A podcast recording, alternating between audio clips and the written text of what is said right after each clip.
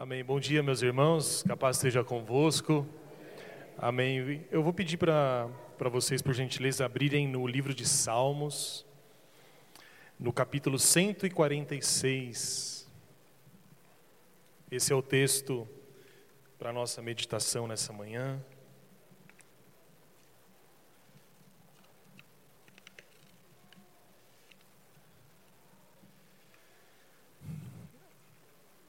É um salmo que faz parte de uma sequência de agradecimento a Deus. Não sabemos exatamente quem os escreveu, é, não, não tem uma autoria definida, mas era um salmo muito, muito cantado e muito orado né, pelos, pelo povo da Bíblia. É um salmo muito bonito e, e vai falar aqui sobre algumas ah, características de Deus, alguns atributos de Deus que são muito importantes para que a gente conheça. Amém? Antes, vamos orar então pela palavra. Feche seus olhos e peça a Deus para falar com você. Senhor, nós te agradecemos por essa manhã na tua casa, na tua presença e com o privilégio de podermos abrir a Bíblia Sagrada, na certeza de que o Senhor fala com cada um de nós.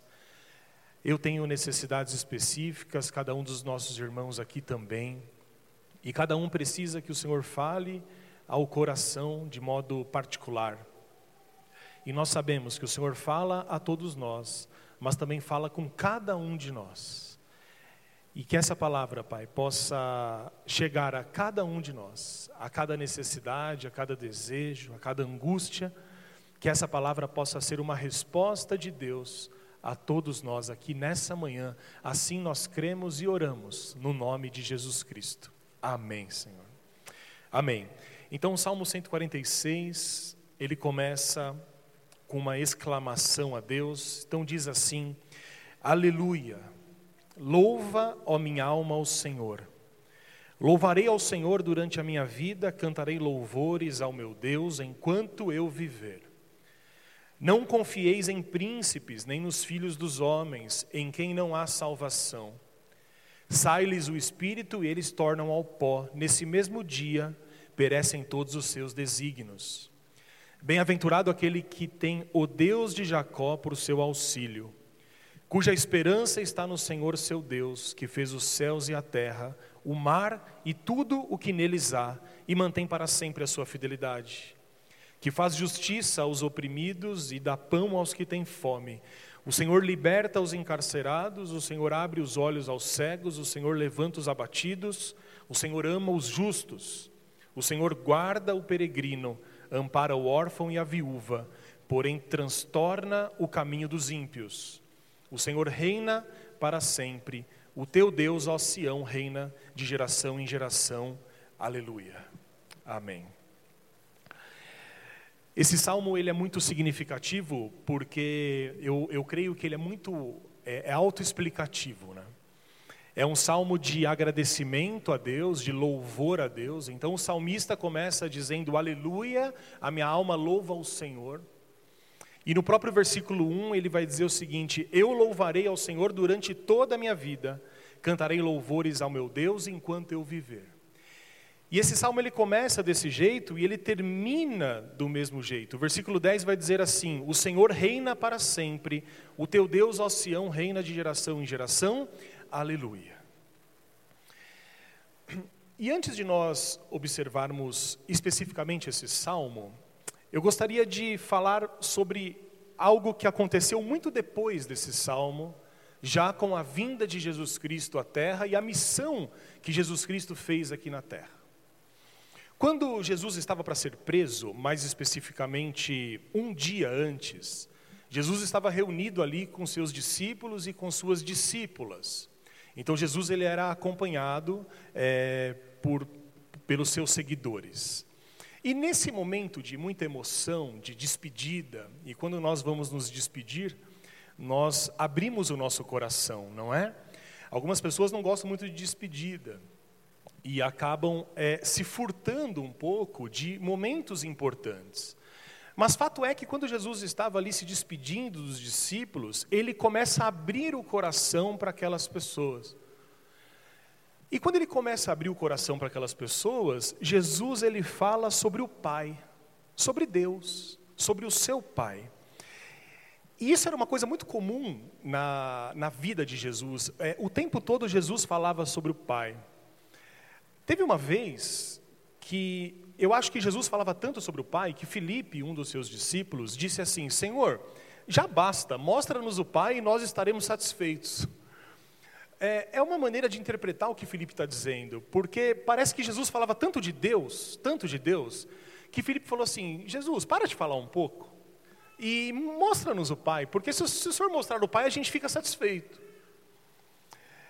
E aí Jesus responde assim a Filipe, isso está lá em João capítulo 14, Jesus diz assim, Filipe, há tanto tempo eu estou convosco, e você ainda me pede, mostra-nos o Pai.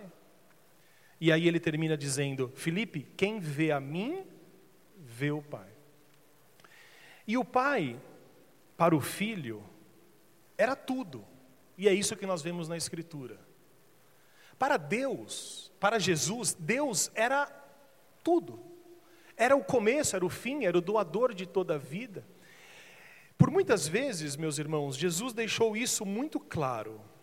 E eu vou dar alguns exemplos, e depois você pode ler alguns capítulos de João, quando Jesus ele claramente diz sobre a relação que ele tinha com Deus. Então Jesus diz assim, por exemplo, em João 8,16: Eu nunca estou só, o Pai que me enviou está sempre comigo.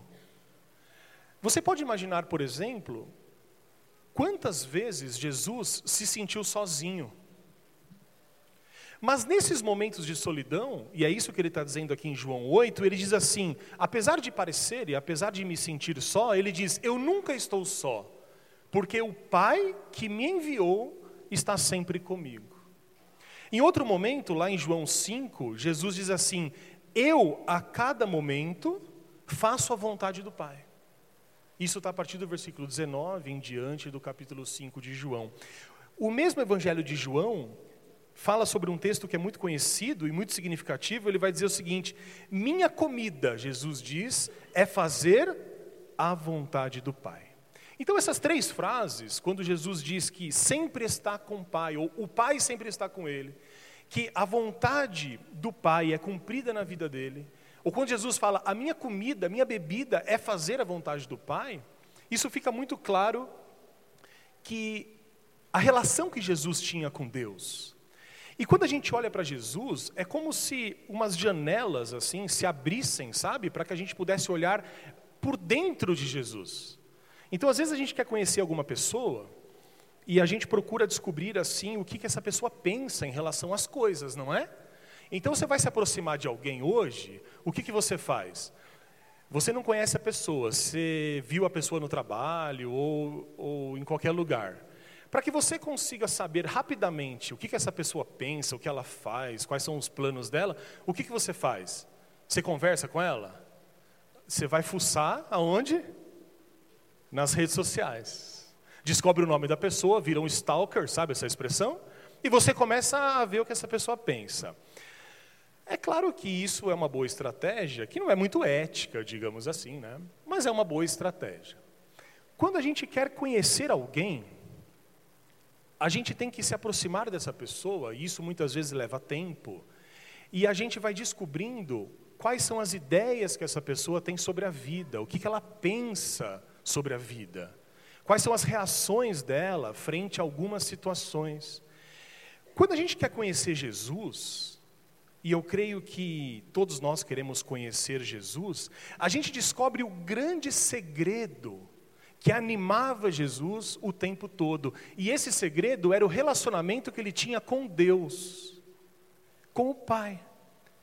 O segredo que animava Jesus era o que ele mesmo fala, e ele chamava Deus de Abba Pai. Já ouviram essa expressão? Abba Pai.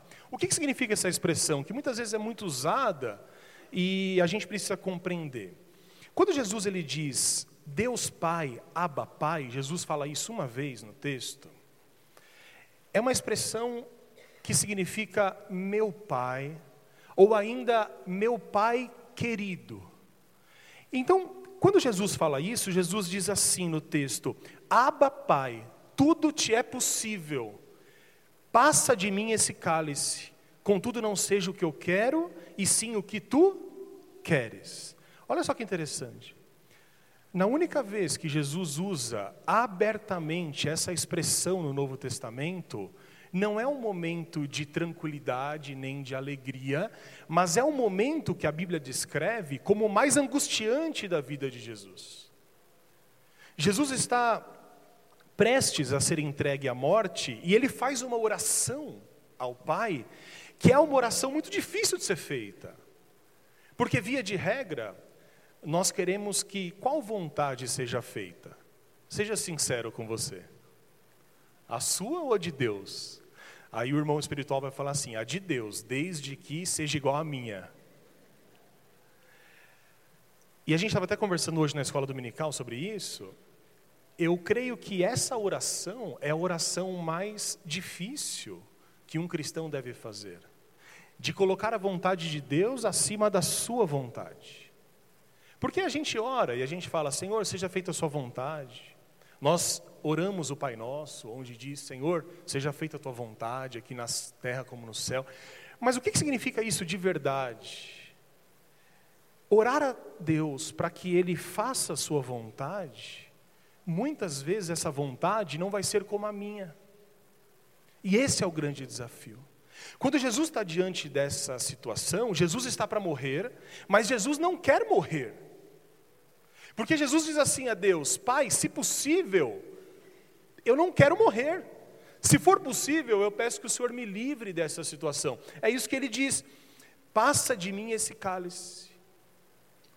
Mas logo depois, Jesus, sendo homem perfeito, ele completa falando: contudo, não seja feito o que eu quero, e sim o que tu queres. E quando Jesus vai falar com Deus nesse momento, e é uma oração muito difícil, muito delicada, como que Jesus chama Deus? Ele chama Deus de meu Pai querido, ele chama Deus de Abba Pai. Sabe o que isso significa, meus irmãos? Que o filho tinha com o pai um relacionamento de tanto amor, de tanta intimidade, e era exatamente esse relacionamento que faz com que a gente conheça Jesus Cristo de verdade. Se você quiser conhecer Jesus, ser um imitador de Jesus, um bom começo é descobrir como que Jesus se relacionava com Deus. Quem era Deus para Jesus? E aqui tem uma questão importante, sabe por quê? Porque Deus, ele assume diversas formas na imaginação humana. Note o que eu estou dizendo, não significa que Deus, ele, é a, ele, ele se, se revela de várias formas para cada pessoa, não. O que eu estou dizendo é que nós criamos muitas vezes uma espécie de Deus particular. Já parou para pensar nisso? Vou dar um exemplo. Na época de Jesus, no tempo de Jesus, sabe qual era a ideia que o povo fazia de Deus? O povo olhava para Deus como um carrasco, como um juiz severo e sem misericórdia. Quando você olha para os fariseus da época de Jesus, Procura ler o texto e as ideias que os fariseus tinham. É, procura ler isso sob a, sob a perspectiva do que, que eles pensavam sobre Deus. O ensinamento dos fariseus era um ensinamento leve, cheio de graça? Jesus diz que não. O ensinamento dos fariseus para com o povo era um ensinamento de peso de dificuldade. Era assim: não faça isso, Deus não gosta, não faça isso, Deus não quer, Deus vai te punir. Agora você imagina, e talvez alguns aqui tenham crescido nessa religiosidade, isso é muito comum no catolicismo mais tradicional. Você imagina você crescer com uma ideia de que Deus, o tempo todo, está te vigiando, pronto para acabar com a tua raça. Quando você vai orar a Deus, quando você vai se relacionar com Ele, que tipo de oração você vai fazer? Ó oh, Senhor, não me puna. O tempo todo você vai dizer: Senhor, eu estou errado, eu, eh, pelo amor de Deus, não, não faça com que os meus pecados venham à vista das pessoas. E a relação que alguém assim estabelece com Deus não é uma relação de intimidade, de afeto, de confiança, mas é uma relação de medo. As pessoas falam muito de antigamente, eu acho um pouco curioso isso porque a nossa memória ela é seletiva. Os irmãos concordam? Às vezes, as pessoas perguntam, ou eu já tive que responder essa pergunta assim, mas você queria voltar a ser adolescente tal? Assim, a minha primeira resposta automática é, ah, eu acho que sim, que seria legal, né? Porque aí eu lembro que eu não tinha que trabalhar, é, que minha vida era mais assim, não tinha que pagar boleto, não é? Mas aí pensando bem, Deus me livre. Deus me livre voltar a ser adolescente. Por quê? Eu não vou expor aqui minha vida particular, tá bom? Mas ser adolescente é muito ruim. Muito ruim, desculpa os adolescentes aqui. Sua vida talvez possa piorar, mas hoje não é ruim. É ruim porque você está cheio de incertezas. É, é ruim porque você tem muita espinha. É ruim porque nenhuma menina gosta de você. É ruim porque você é esquisito, porque você derruba tudo. É ruim porque você tem muito sono. É ruim porque você cresce muito e a calça fica boa na cintura e, e não fica e não fica boa na, na perna. Gostou, né, irmão? É essa. Mas não é verdade? É verdade. Mas por que, que as pessoas elas falam assim? Não, eu quero voltar ao passado. Porque nós temos uma memória que ela não é uma memória real, é uma memória seletiva.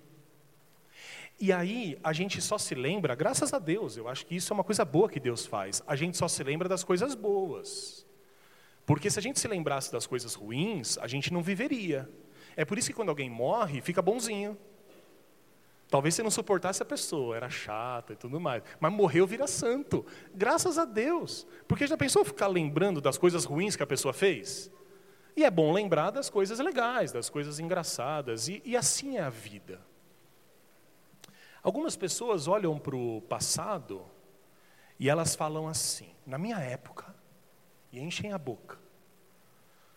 Quando meu pai olhava, eu já sabia o que tinha que fazer. Não era, os irmãos sabem do que eu estou falando. Na minha época, a cinta cantava. Se os adultos estivessem conversando e uma criança passasse, o olhar do meu pai já. Na minha época, meu pai chegava, os filhos iam tudo para os quartos. Ninguém falava nada. Era café na, pronto, janta pronta e tal. Eu fico pensando nisso e ainda bem que meu pai não era assim.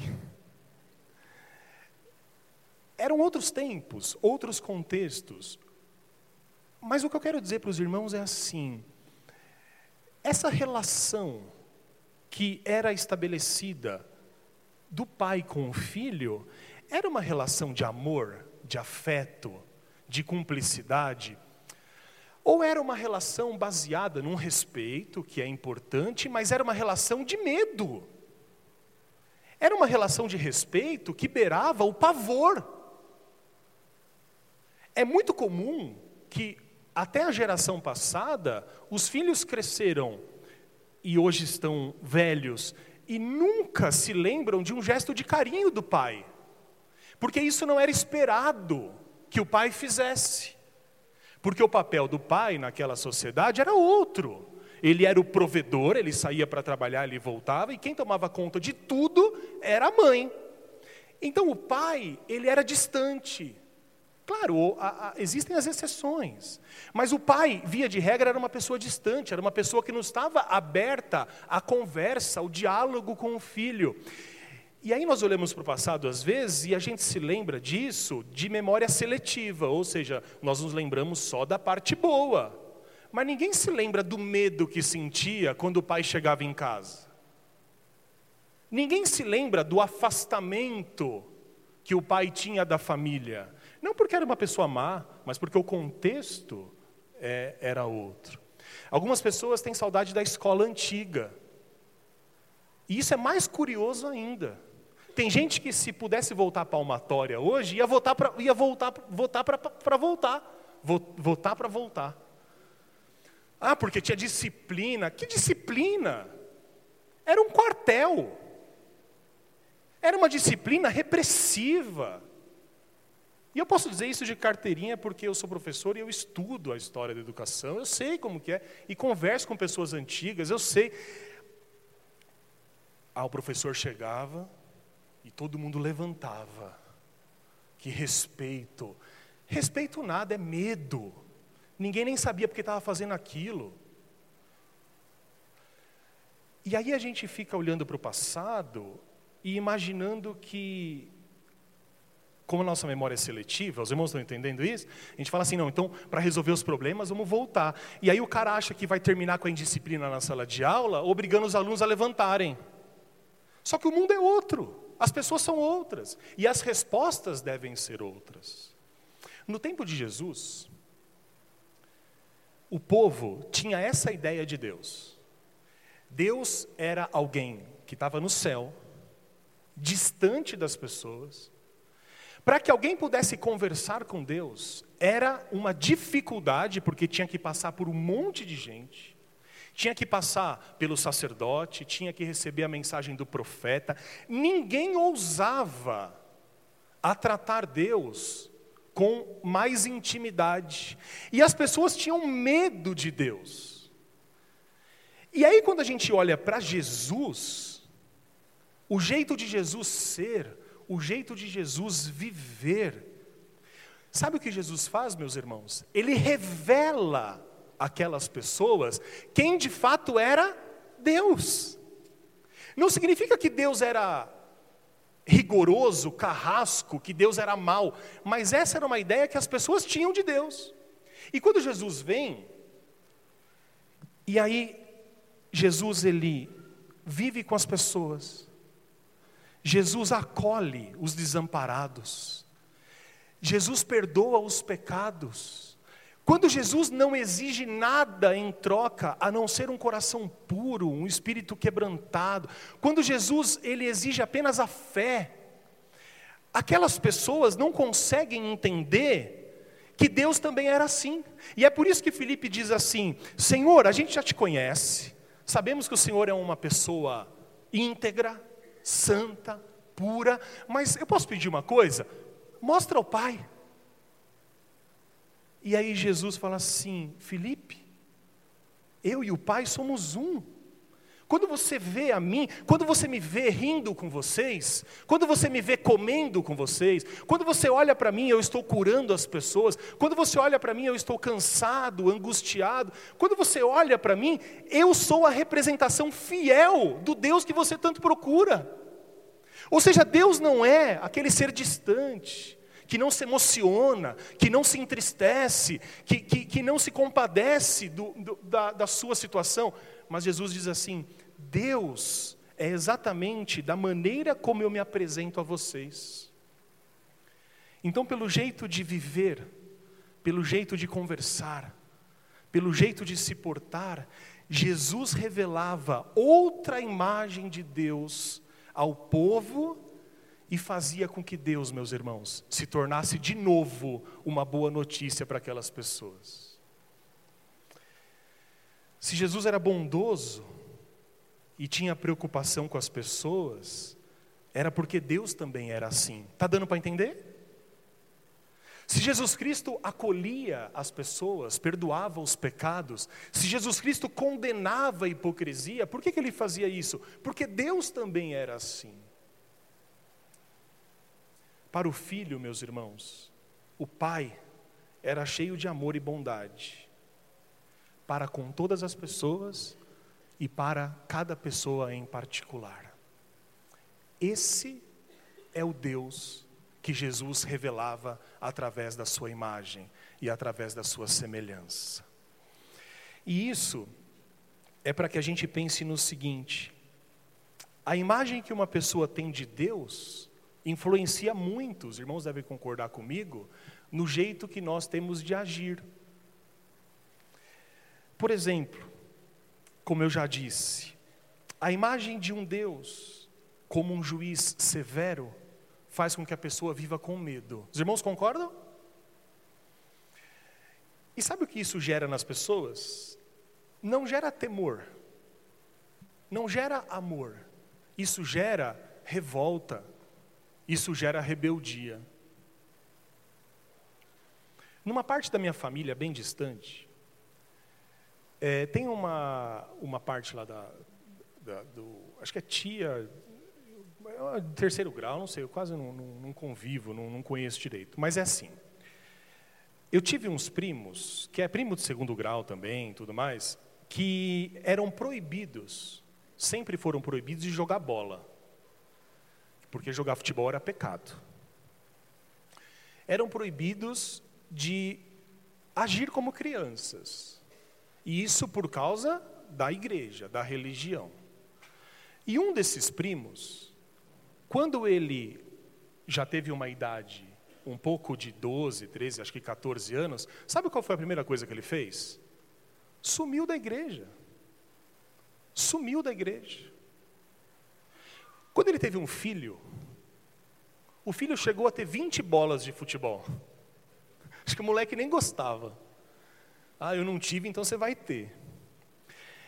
Sabe o que é essa relação de medo, de temor, Deus não deixa, Deus não pode. Sabe o que isso gera nas pessoas? Isso não gera amor nas pessoas. Isso gera revolta. Isso gera rebeldia.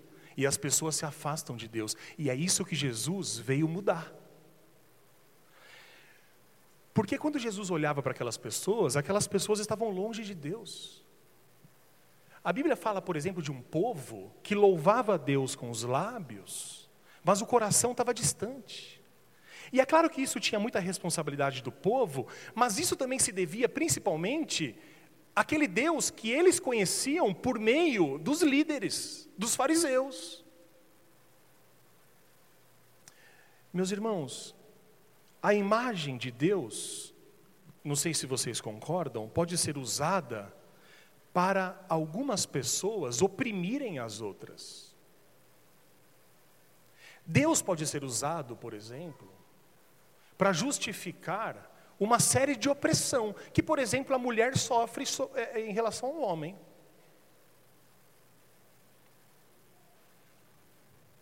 Deus, ele pode virar um ídolo. Ele pode virar uma figura odiosa, de acordo com a interpretação que as pessoas fazem desse mesmo Deus. Agora tem um outro tipo de imagem que as pessoas fazem de Deus, que também é perigosa, porque a gente quer que Deus seja como a gente imagina, né? Ou seja, às vezes tem gente que acha que Deus é só bondade, é só amor. Então os meus erros não tem problema, Deus entende. Mas quando você olha para Jesus, Jesus era assim? Não. Jesus, ele certa vez chegou no templo e o pessoal estava vendendo lá alguns sacrifícios e algumas coisas que não deveria fazer naquele templo. O que Jesus faz com aquelas pessoas? Desce o chicote, não é? Jesus as pune, Jesus quebra as mesas. Quando aquela mulher adúltera é pega e está sendo julgada pelas pessoas, Jesus traz o acolhimento, não traz? E olha para aquelas pessoas e diz assim: vocês são hipócritas. Porque vocês querem matar essa mulher, mas vocês estão cheios de pecados. E aí, quando as pessoas vão embora, Jesus vira para ela e diz o que para ela? Filha, onde estão os teus acusadores? Foram embora. Mas dá um conselho a ela, um mandamento: você vá, mas transforma a tua vida. Então, quando eu acho que Deus é um Deus só severo, eu tenho problemas, porque eu tenho medo de Deus. Quando eu acho que Deus é só amor e só bondade, e não tem justiça e não tem seriedade, eu acabo transformando Deus em algo que ele não é. Os irmãos estão entendendo isso? Mas Deus é muito mais do que qualquer imagem, meus irmãos, que a gente pode fazer. Deus ele ultrapassa qualquer imagem. E graças a Deus que é assim. E aí nós voltamos, e eu gostaria que os irmãos voltassem, no Salmo 146.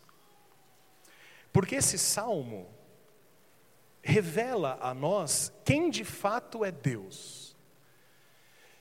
Às vezes a gente tem dúvida e a gente fala assim: o que Deus gostaria que eu fizesse? Ou quem é Deus? E nós devemos olhar para Jesus.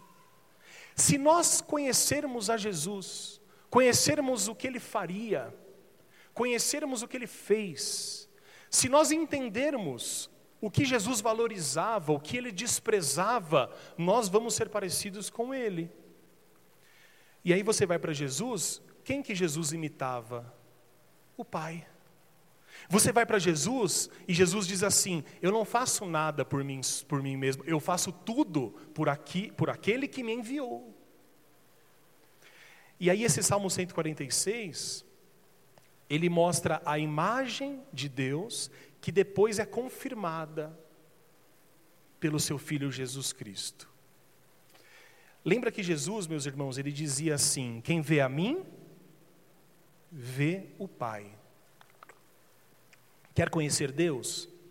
Conheça Jesus. Em outras palavras, o modo como Jesus vivia, o modo como Jesus tratava as pessoas, revelava exatamente quem era Deus. Nos 30 anos que Jesus viveu em Nazaré, como Jesus vivia? Quer ser uma pessoa cheia de Deus? Quer ser como Jesus? Observa como Jesus vivia em Nazaré. Jesus viveu ali durante 30 anos. Sabe o que Jesus fazia naquela cidade?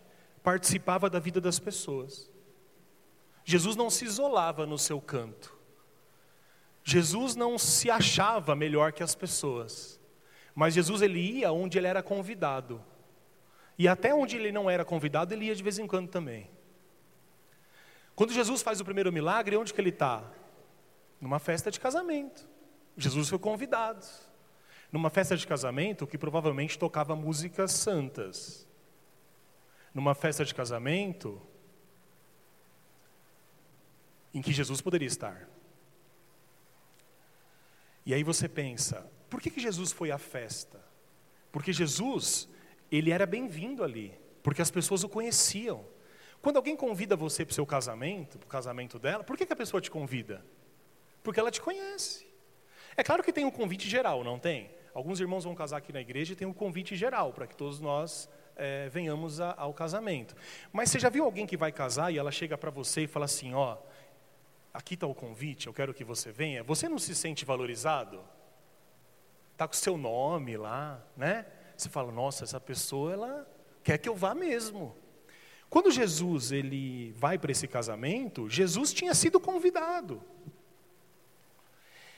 E Jesus participava tanto da vida das pessoas que no meio daquele casamento o vinho acabou. E sabe o que significava o vinho acabar? Significava o final da festa. Sabe quando está no lugar a comida acaba? Não dá mó desânimo. Você fala, puxa vida, vai comprar uns espetinhos lá, corre lá para comprar uns espetos. E além disso, ainda era muito vergonhoso o vinho acabar, porque o pai da noiva é que pagava a festa. Esse era o costume da época. E aí, sabe quando. Vocês não podem fazer isso, porque é pecado. Mas sabe quando alguém sai de uma festa e fala mal da comida? E as pessoas iam falar mal. Ia falar assim: puxa, a gente foi convidado para a festa e a festa deveria durar a noite inteira, o dia inteiro, e durou só duas horas porque o vinho acabou. E aí chega isso para Jesus. E aí as pessoas falam assim: Senhor, o vinho acabou. E aí Jesus transforma a água em vinho isso tem um significado do início do seu ministério público e tem outros significados teológicos, mas o significado prático para aquela situação qual era? Se Jesus não tivesse feito esse milagre, a festa teria acabado. E Jesus se importava tanto com aquelas pessoas, com a alegria daquelas pessoas, que Jesus diz assim: Eu vou transformar água em vinho para que essas pessoas continuem a se divertir, continuem a celebrar essa data tão especial que é o casamento. Então, no tempo que Jesus viveu ali com as pessoas, Jesus não se sentia superior a elas. Jesus não escolhia as pessoas que ele iria se relacionar particularmente. É claro que Jesus tinha mais, é, mais afinidade com algumas pessoas. Porque isso é normal, viu, irmãos? Você aqui mesmo deve se dar melhor com algumas pessoas conviver mais com algumas pessoas, grupos de irmãos, isso é normal. Jesus tinha um relacionamento mais especial com alguns dos discípulos em, em, relação aos outros, mas no geral, Jesus participava da vida daquelas pessoas. Jesus também vivia em família, sabia disso? Jesus viveu 30 anos com José, com Maria, com seus pais. Jesus viveu com seus irmãos e com suas irmãs. E na vida que Jesus tinha na família, ele vivenciou, por exemplo, a fé na Bíblia Sagrada. Era uma coisa muito comum da época que as famílias se juntassem para ler o Velho Testamento, ou para ler o livro sagrado dos judeus, que é o que nós temos hoje aqui, que são os profetas. E uma coisa que nós vemos muito na vida de Jesus, é que Jesus, ele orava bastante. O quanto que você tem orado? Faz esse exercício aí na sua mente. Não vou pedir para você levantar a mão, tipo cinco minutos por dia alguém levanta, não precisa. Mas faz esse exercício. Você tem orado muito ou orado pouco? E a oração é algo que vai determinar o seu relacionamento com Deus. Lembra que eu falei que para conhecer Deus precisa conhecer Jesus? E Jesus orava pouco ou orava muito? Orava muito. Isso nós vemos nos evangelhos. Jesus orava principalmente os salmos, porque era o costume da época. Para o povo judeu, os salmos que nós lemos aqui, por exemplo, ele representava a experiência que Deus tinha com o povo, ou a experiência do povo com Deus. E o Salmo 146, e agora eu vou voltar nele para valer, ele nos mostra um retrato fiel de Deus. E ele traz oito características, eu quero que os irmãos vejam aí comigo, que definem a ação de Deus com o seu povo. Então, quer conhecer Deus? O Salmo 146 é um bom sinal de quem é Deus. O versículo 1 e 2 revelam que o salmista está feliz. Isso é uma característica de quem conhece a Deus. Quem conhece a Deus não é uma pessoa amarga, triste o tempo todo. Quem conhece a Deus tem dentro de si felicidade, mesmo nas circunstâncias difíceis. O salmista ele vai dizer assim, no versículo 1: Aleluia, louva, ó minha alma, ao Senhor. Louvarei ao Senhor durante toda a minha vida, cantarei louvores ao meu Deus. Isso parece uma pessoa triste, mas isso é uma pessoa contente, uma pessoa satisfeita, uma pessoa feliz em Deus. Em seguida, nos versículos 3 e 4, ele faz uma importante advertência para nós. O salmista pede para que nós nunca coloquemos a nossa segurança nas mãos dos poderosos que não podem nos salvar, mas a nossa confiança deve estar em Deus. Que mensagem importante para a nossa vida. O salmista diz assim no versículo 3: Não confieis em príncipes nem nos filhos dos homens, em quem não há salvação. E ele continua dizendo o seguinte: quando esses príncipes, esses homens morrem, eles voltam ao pó, e tudo aquilo que eles pensavam morrem junto com eles. Então nós devemos, como povo de Deus, colocar, segundo o salmista, a nossa confiança não nos homens, não nos comandantes, não nos líderes, não nos nossos patrões, não, não, nós devemos colocar, segundo ele, a nossa confiança no único que pode nos salvar, que é o nosso Deus. E aí o salmista começa a compartilhar a imagem que ele tinha de Deus, a experiência que ele tinha com Deus. Então, primeiro ele está feliz, e ele diz que vai cantar louvores a Deus durante toda a sua vida. Depois, nos versículos seguintes, ele diz assim: Não se esqueçam de confiar em Deus e não nos homens. E aí ele começa a dizer no versículo 5 e 6 que Deus é o Criador do céu e da terra, fiel em tudo que faz. Olha só o que está escrito no versículo 5 e 6.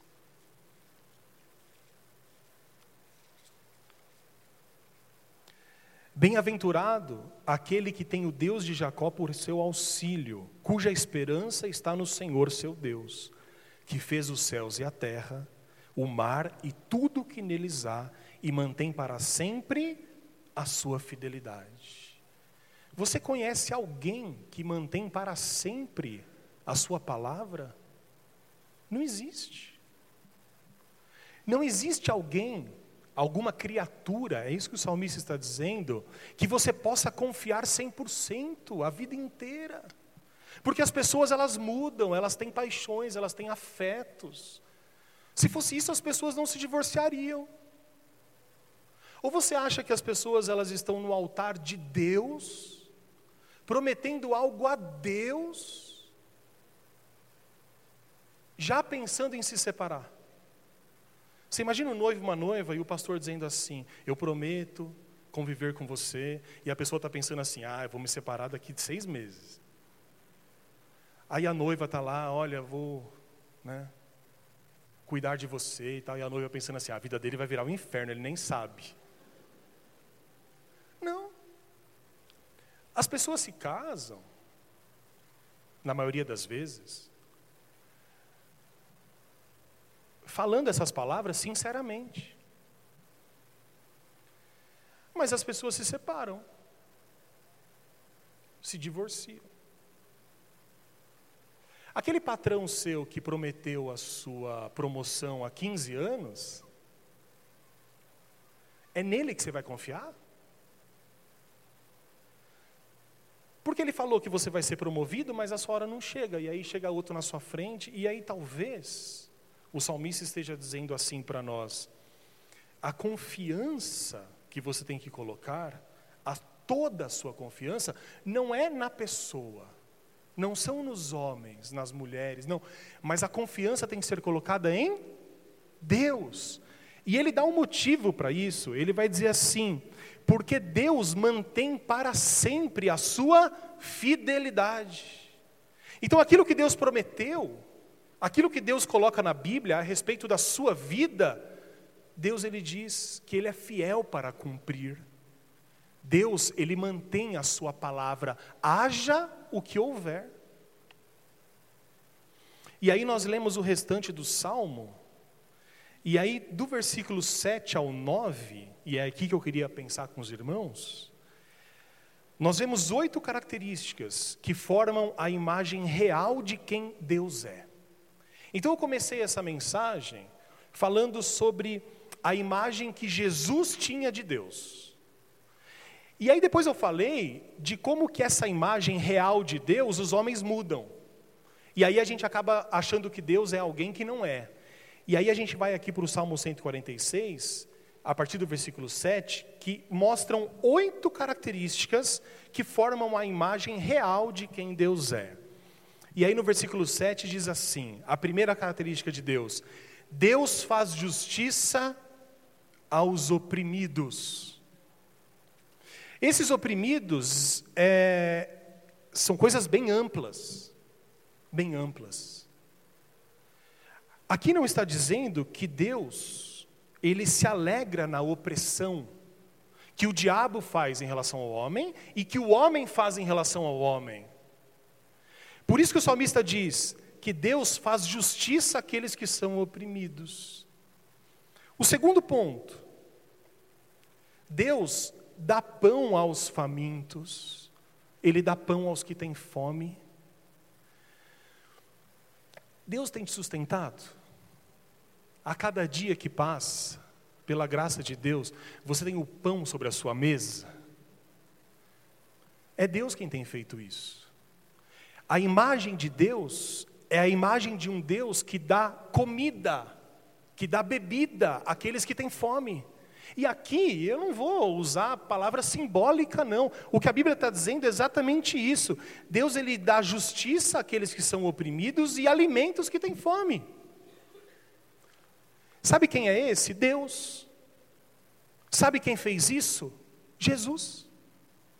Jesus não libertou os oprimidos? Lembra que Jesus fala: Vinde a mim aqueles que estão cansados.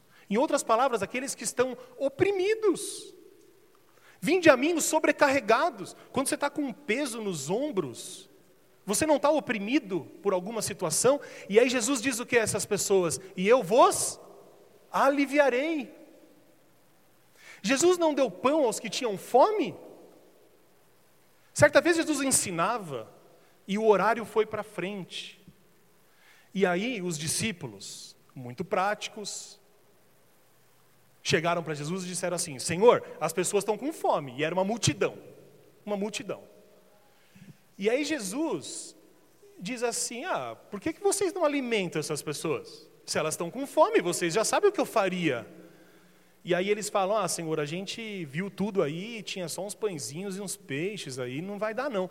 E aí um dos discípulos fala assim: Senhor, manda eles embora, porque eles compram aí na próxima cidade. A visão dos discípulos era assim: cada um por si. Nós estamos sem fome porque nós tomamos as decisões erradas, as certas. Nós estamos sem fome porque a gente se planejou. Nós estamos sem fome porque a gente trabalhou para ter o nosso o, o nosso sustento. Aquele povo está sem fome porque é um bando de desocupado.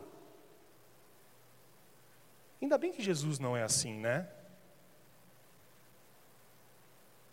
Mas às vezes os discípulos de Jesus são assim. E esses discípulos de Jesus foram assim. E eles disseram assim: Senhor, cada um que se vire, cada um que aproveite as suas oportunidades. Cada um que, que resolva o seu problema. E aí Jesus diz assim: vocês estão entendendo tudo errado a mensagem do reino. Essa é a mensagem do homem. Isso é a mensagem desse mundo. Mas se você quiser me seguir, a minha mensagem é outra. Traga aqui os pães e os peixes.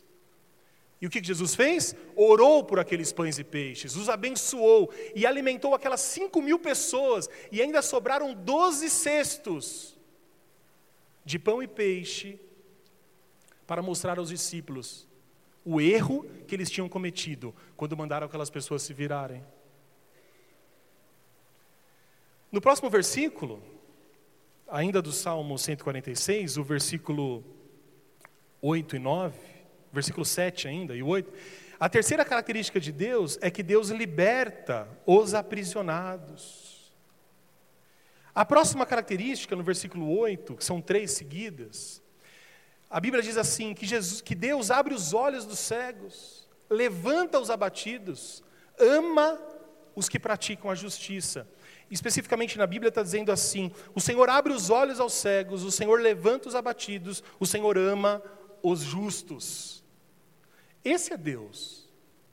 Deus é aquele que abre os olhos das pessoas os olhos espirituais, para que as pessoas possam enxergar o caminho errado que elas estão trilhando. Os irmãos conseguem compreender isso? Então, aqui, olha só que coisa interessante. A gente está falando aqui de, da maneira como que Deus age na vida espiritual. Aqui está dizendo que Deus mata a nossa fome. Mas aqui o salmista, ele está dizendo que Deus mata a nossa fome de espírito, não é? Mas quando Jesus vem, Jesus mata a fome física das pessoas. Porque o milagre que Jesus faz na, na vida real apontam para o maior milagre que é o espiritual. Então, quando Jesus transforma água em vinho, nós entendemos que ele transforma água em vinho para a festa continuar, mas ele está dizendo que a vida de uma pessoa, a partir da sua mensagem, vai ser transformada da água para o vinho. Os milagres de Jesus foram milagres físicos, terrenos, que foram importantes para aquelas pessoas, mas Jesus estava apontando para o milagre que estava por trás daquele milagre. Quando Jesus ressuscitou aquele filho da viúva de Naim, Jesus estava dando àquela, àquele jovem a oportunidade de viver de novo. Jesus estava dando àquela mulher a, o arrimo da família, né? Mas quando Jesus ressuscitava alguém, quando ele ressuscitou Lázaro, o que Jesus está dizendo? Eu estou ressuscitando essas pessoas para que vocês possam entender que no final dos tempos haverá ressurreição de todos os mortos. Portanto, quando Deus diz assim, Segundo o salmista, Deus abre os olhos dos cegos. Quantas vezes Jesus não curou o cego? E quando Jesus cura aquele cego, Jesus está fazendo com que aquela pessoa enxergue. Mas o milagre maior está na abertura que todos nós temos os nossos olhos espirituais. Quando nós paramos de ser pessoas carnais e nos tornamos pessoas que compreendem a verdade do Evangelho. Não é o maior milagre que pode acontecer com alguém? É começar a enxergar as coisas como Deus enxerga? E aqui fala que Deus levanta os abatidos. Quantas pessoas Jesus Cristo em Nazaré e no seu ministério não levantou?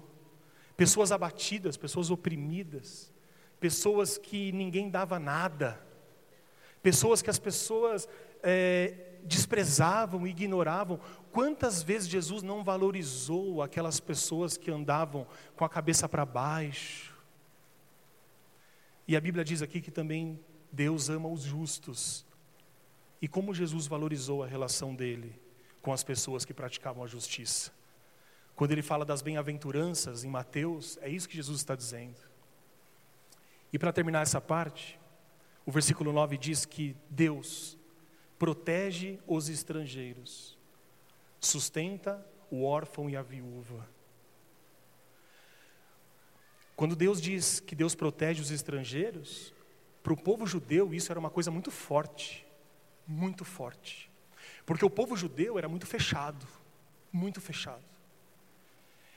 E, e eles eram, é, em volta do povo judeu, havia muitos outros povos pagãos e tal. E os judeus, até para poderem manter a lei pura, é, é, eles foram ensinados de, de, de não abrir, de se fechar. Só que isso gerava uma coisa negativa, por causa da compreensão que os homens tinham. Eles acabavam odiando os estrangeiros. Eles acabavam tendo conflitos com os estrangeiros. E a Bíblia diz assim que Deus, ele acolhe o peregrino, acolhe o estrangeiro. Você já esteve num lugar que você se sentia diferente? Deslocado? Já esteve num lugar que você fala assim: Isso aqui não é o meu lugar? E aí, quando alguém vem falar com você, e alguém te pergunta o que você precisa, o seu coração não fica agradecido? É isso que Deus faz. Indo para uma questão mais literal, que Deus protege o peregrino, o estrangeiro, eu penso, por exemplo, em pessoas que largam os seus países e vão viver em outros. Pessoas que saem das suas cidades, dos seus confortos e vão viver buscando oportunidades de vida melhor em outros lugares. E aí a gente, como discípulo de Deus, o que, que nós temos feito, pensado, o que, que nós temos, como temos agido? Se você anda pelo centro de São Paulo, ou mesmo por aqui em alguns lugares, você vê muita gente que vem para o Brasil à procura de um lugar melhor. E que chegam aqui e são escanteadas trabalham em lugares subhumanos. Irmãos, entende o que eu estou dizendo? Você vai para São Paulo, você vê bolivianos, você vê o, o, africanos e, e, muitas pessoas que estão aqui e, e, e são desprezadas. Mas aí se chega um americano, um inglês, um alemão, a gente estende o tapete vermelho. Não sei o que, que eu sei na verdade, mas não vai dar tempo agora. E aí eu fico pensando assim: quando Deus diz, Deus protege os estrangeiros, talvez não esteja na nossa alçada, na nossa possibilidade, mudar grandes coisas, não é? Mas quando nós estamos diante de uma situação que exige um acolhimento de alguém que está deslocado, nós fazemos algo ou viramos o rosto? Jesus não virava o rosto. Você lembra da parábola do bom samaritano? Jesus não virava o rosto. E a gente pode fazer isso de uma maneira menos dramática. Há um tempo atrás eu entrei num trabalho novo, uma escola muito grande e tal, e aí, primeiro dia é sempre ruim. Principalmente para quem não conhece ninguém e para quem é tímido, assim, sabe? Tem gente que já chega feliz, né? Fazendo amizade. Cara, eu tenho uma dificuldade para isso, os irmãos não imaginam. E o pior de você ficar de lado é fingir que está tudo bem, né? Então é um esforço duplo. É, eu, eu não queria estar ali, eu não conheço ninguém, estou me sentindo mal e ainda tenho que fingir que está tudo bem. E aí fica aquela confusão. E aí é interessante que eu cheguei uma segunda-feira de manhã e tal, E aí eu abri a porta assim, era um pátio, estava lotado de gente. E aquelas pessoas que se conheciam, né? Estavam de férias, então elas estavam felizes, umas conversando com as outras, abraçando as outras. Eu falei assim, eu vou comer, né? Tinha um monte de coisa lá, pelo menos eu vou comer. A comida me faz companhia. Tem gente que fala assim. Comida não me julga, né? Aí vai comendo, né? E e aí é interessante que se aproximou um cara de mim, chamado Ismael, hoje era um colega meu lá do trabalho, assim. E ele falou assim para mim, você é novo aqui, né, e tal. Eu falei, você notou, né? Assim, eu falei, sou e tal. E aí o cara ficou conversando comigo, até que chegassem depois as pessoas que trabalhariam diretamente comigo e tal. Uma coisa tão simples, tão... É, mas foi alguém que me tirou de uma situação muito desconfortável. Quando Deus ele fala que ele protege os estrangeiros, talvez você nunca tenha uma experiência uh, gigantesca, mas são experiências pequenas da vida, de acolher as pessoas. É, quem pega muita condução aqui sempre vê pessoas chorando na condução. Começa a reparar. Você pode chegar lá e fal falar uma coisa, uma palavra, que vai fazer diferença. Você pode oferecer um papel, sabe? Você pode fingir, você pode parar de fingir que não está vendo. E Jesus fez isso. Jesus se importava com as pessoas. Jesus não fingia que não via. E por último, o texto vai dizer que Jesus sustenta o órfão e a viúva. O órfão e a viúva é uma representação na Bíblia de pessoas que não têm para onde ir, para onde correr, pessoas completamente desamparadas. Talvez hoje, no nosso contexto, o órfão e a viúva possam ter boas condições ainda. Talvez existam outras pessoas que não são viúvas e, não, e nem órfãs que precisam da nossa ajuda. E é isso que Deus pede e é isso que Jesus fez.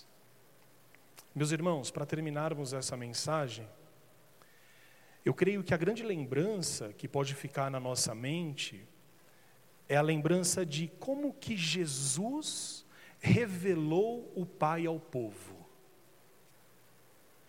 Em tudo que Jesus fazia, havia a preocupação de revelar Deus às pessoas. Quando Jesus ele fazia o bem, ele estava querendo mostrar àquela pessoa que Deus é bom. Quando Jesus acolhia as pessoas, ele estava querendo mostrar às pessoas que Deus é acolhedor. Quando Jesus corrigia as pessoas, ele fazia isso com misericórdia, porque ele queria mostrar às pessoas que Deus é justo, santo, mas também cheio de bondade.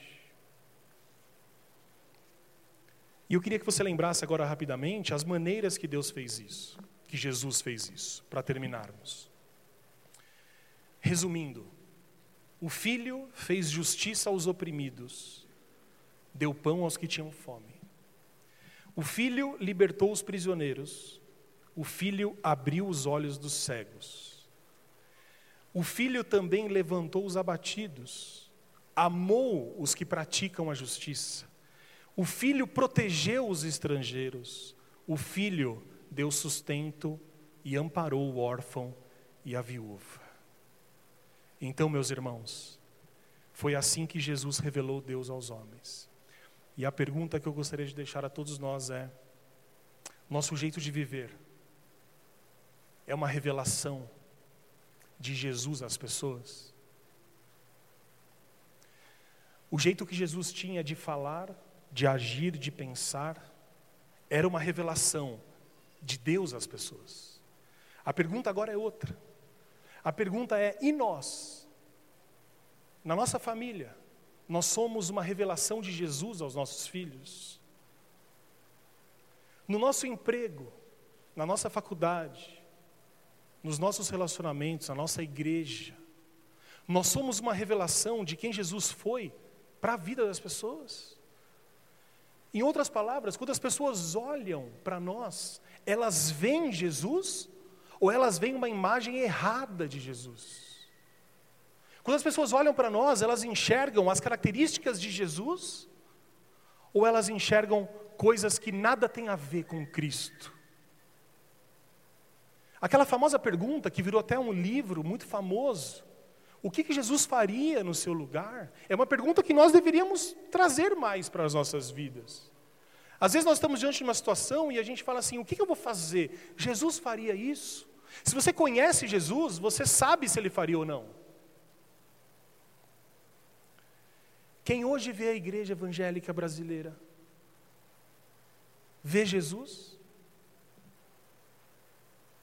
Quem hoje vê a nossa igreja, vê Jesus? Quem hoje vê nós, vê a revelação de Jesus? Que Deus nos ajude cada dia mais, e acho que essa é a oração que a gente tem que fazer, a sermos mais parecidos com Cristo. Sabe para quê, meus irmãos? Para que as pessoas possam olhar para nós e ver em nós a imagem e semelhança de Deus. Se as pessoas virem em nós que somos parecidos com Cristo, elas vão se aproximar de Deus. Mas se nós demonstrarmos àquelas pessoas um Deus que não existe, através das nossas ações, elas vão se afastar de Deus. Por isso, essa pergunta é importante, para que a gente possa refletir e para que a gente possa viver de agora em diante. Quando eu estou com as pessoas, elas estão vendo quem? Jesus através de mim?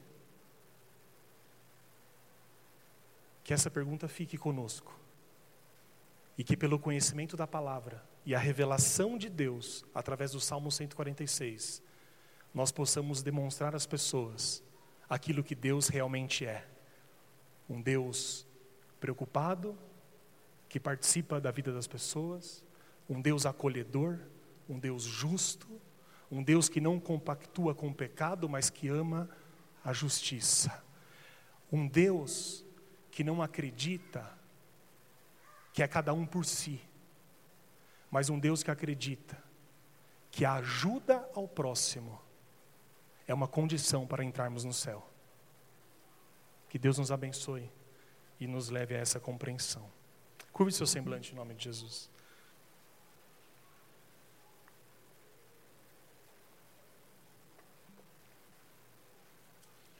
Bendito seja Deus que se revelou em Cristo Jesus, nosso Senhor. Bendito seja o Filho que era um com o Pai.